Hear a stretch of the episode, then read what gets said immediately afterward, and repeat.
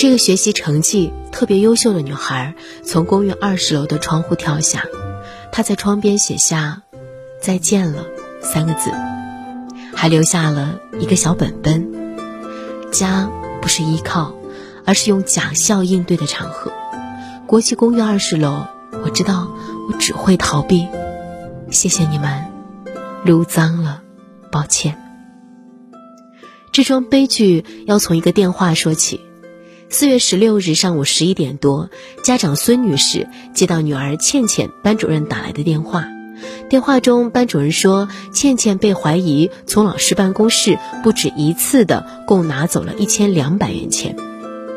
倩倩是学习委员，成绩非常好，需要配合老师处理一些事情，有老师办公室的钥匙。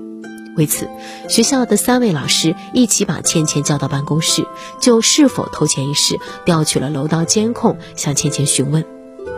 监控也显示，倩倩从老师办公室出来，右手从兜里掏出疑似钱的东西。孙女士一听，觉得事关重大，就赶紧给倩倩打电话，但电话打不通。她和倩倩爸爸慌忙去了学校，班主任说，倩倩已经去了学校附近的午托班。孙女士又和午托班的老师联系，得到的答复是倩倩吃完午饭就走了。孙女士和倩倩爸爸到学校和午托班附近四处寻找倩倩的下落，谁也没有想到，悲剧已经发生了。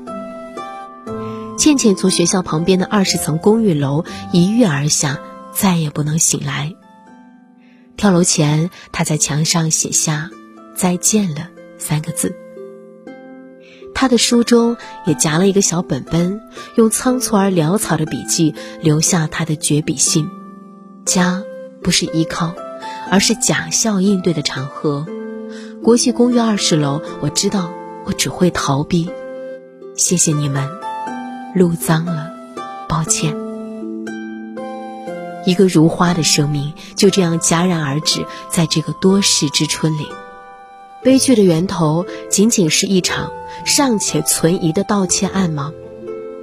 校方的解释是，有老师发现自己的钱被偷后，去查看了监控，发现是倩倩所为。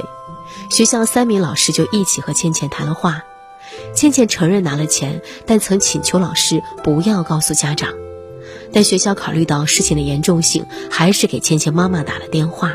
没想到，发生这样的悲剧。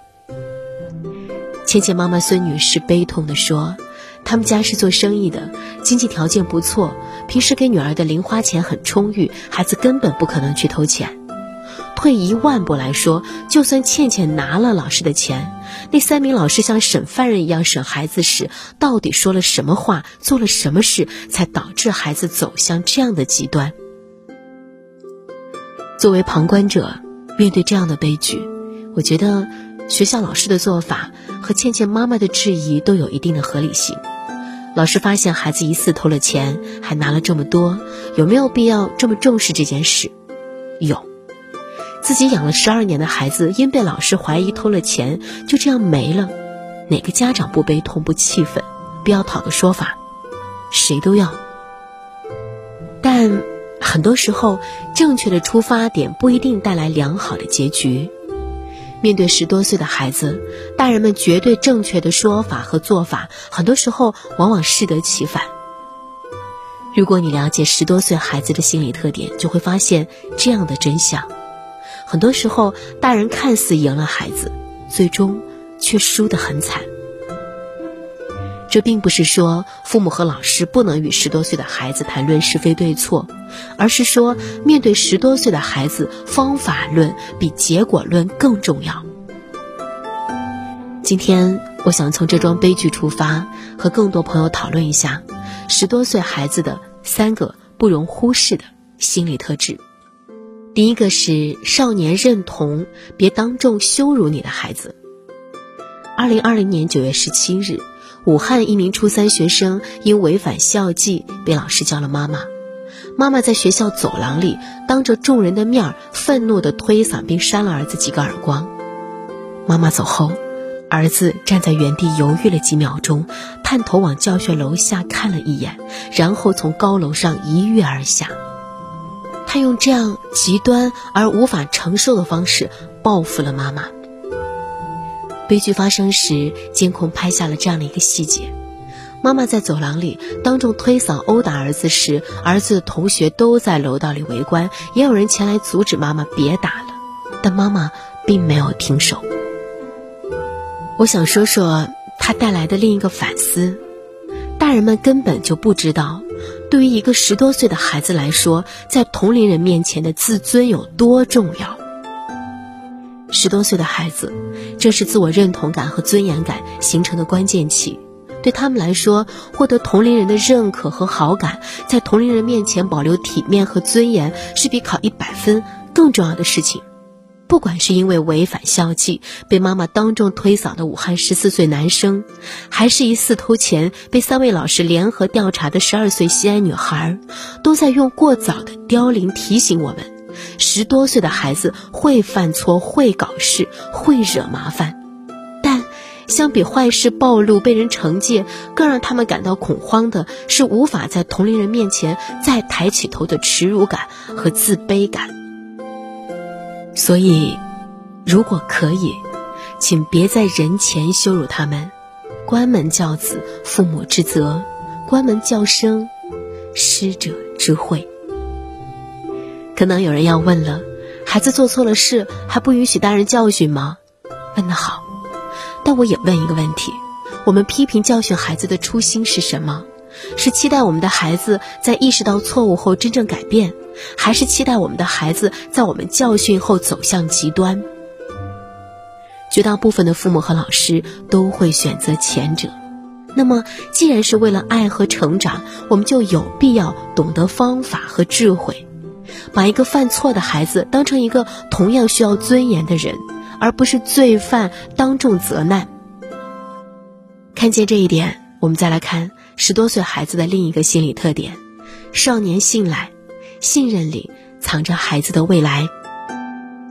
二零二零年国庆长假期间，生活在重庆的父亲刘涛接到片警邹庆华打来的电话。停放在他们小区的一辆奥迪车有几处严重划痕，警方调取了监控，发现奥迪停放在他们小区的这几天里，只有刘涛十岁的儿子小新曾近距离靠近奥迪车，且有伸手触碰车的动作。奥迪车主认定划痕是小新所为。刘涛听后当即赶往现场处理，并用四个教科书级别的步骤给很多老父老母上了一课。第一步，不管真相是什么，先把责任担下来，赔偿车主三千五百元，把儿子从当众羞辱和质疑中解救出来。第二步，和孩子沟通后，刘涛选择相信小新没有划车，但他没有苦苦追问真相，而是用信赖包容危机中的儿子，给孩子爱和安全感。第三步，刘涛找到民警邹庆华，借助公权力，不怕麻烦查找真相，让儿子在父爱和行动里觅得讨要公平的良方。第四步，事实证明划痕非小新所为后，刘涛没有把矛盾扩大化，非要找奥迪车主算账，或者四处接受媒体采访，用儿子给自己赚流量，而是悄悄肯定孩子：“谢谢你的诚实，让爸爸为你骄傲。”刘涛和小新的故事，是我这两年读到的最好的家教范本。他的好并不在于小新最终被证明是无辜的，而在于大人们面对危机事件时，从初心到行动对孩子的接纳。孩子的问题，大人都有一定的责任。对错重要，但陪孩子从经历中成长更重要。任何时候都不要站在绝对正确的审判台上，在矛盾扩大化中把孩子推向绝望的中央。每一场危机都是孩子成长的礼物，引领我们在行动和思考中怎么给孩子安全感和归属感。我无意指责西安十二岁女生事件中三位老师在答应孩子不告诉家长后又通知家长的做法是否妥当。也不愿再深究女生遗书中“家不是依靠”的悲伤。我想通过重庆十岁男生和奥迪车故事，和走在修行之路上的大人探讨这样一个问题：不要让孩子丧失对大人的信任，那是一个孩子相信世界、相信未来的原点。也不要轻易在矛盾扩大化中把孩子推向恶意的中央。少年的船还小，能承受的压力和纷争也小。明白了这一点，我们才能看见十多岁孩子的第三个心理特点：少年归属。请先和孩子站在一边。西安十二岁女生跳楼事件后，知乎上有个叫磐石的网友写了一个亲身经历的故事。磐石毕业于华东师范大学，曾做过三年老师。他带的是学校最差的班级，但他对孩子们一视同仁，非常爱护。有一次，学校的微机课上，一个成绩好的孩子丢了手机，认定呢是他班的一个差生所为。对方班里的班主任、计算机老师还有教导主任三个人把那个有嫌疑的孩子叫到办公室，三堂过审，严厉讯问，甚至行刑逼供，打孩子耳光。潘石得到消息后，跑过去对那个被列为嫌疑犯的孩子说：“不是你做的，你死都不能承认是你做的，你要告诉老师实话。”孩子哇一声就哭了，不是我做的。磐石听罢，回到危机室，翻了个底朝天，在抽屉夹缝里找到了遗忘在那儿的手机，并要求三位老师给自己的学生道歉。结果，那三个老师轻飘飘地说：“找到就好，何必较真？反正就是一个差生。”磐石恼怒地把烟灰缸砸向同事，找校长讨要说法。校长为了息事宁人，选择视而不见。潘石愤而辞职。多年后，那个曾被冤枉的十二岁孩子考上了不错的大学。他联系到磐石，他说：“你虽然已经不是老师了，但你永远都是我的老师，最好的老师。”磐石的故事里。最打动我的地方，在于他面对一个可能犯错也可能清白的孩子时，先选择了不带偏见的和孩子站在一边。先和孩子站在一边，不是偏袒护犊，不是混淆对错，不是不明是非，而是孩子，你错了，也不用怕，我们一起面对问题，一起想办法。